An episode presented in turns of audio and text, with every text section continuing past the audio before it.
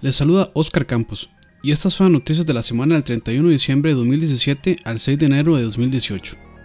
Platinum Games, responsables por Bayonetta, Nier Automata, Wonderful 101 y otros excelentes títulos, están interesados en, además de desarrollar, publicar sus propios videojuegos, por lo que también podemos esperar una nueva propiedad intelectual de su parte de muy alta calidad, ya que serían los encargados de casi el 100% del proceso de desarrollo de sus lanzamientos.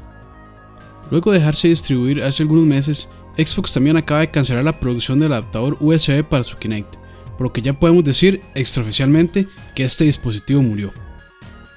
Capcom oficialmente dio una fecha de salida aproximada para Monster Hunter World en PC, quedando pactada para otoño de 2018.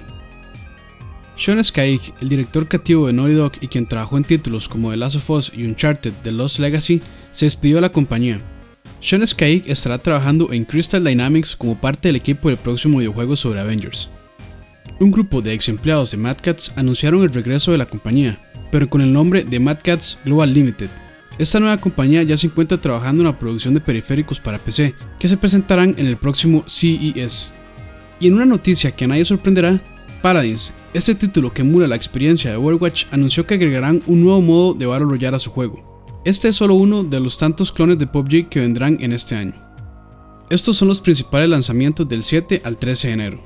Albert Anoto para Xbox One el 10 de enero por 11.99 Of Mice and Sun Revised para Nintendo Switch el 11 de enero por 9.99 Super Meat para Nintendo Switch el 11 de enero por 14.99 The Escapist 2 para Nintendo Switch el 11 de enero por 11.99 Fury para Nintendo Switch el 11 de enero por $19.99 Flying Tigers Shadows Over China para Xbox One el 12 de enero por $18.99 Hasta acá con el resumen semanal. Si les gustó, les agradecemos suscribirse a nuestro canal de YouTube o RCS para recibir este contenido por descarga. Recuerden también seguirnos en Facebook y visitar nuestra página web lag-podcast.com. Agradecimientos como siempre a nuestros compañeros de Couch y BSP+.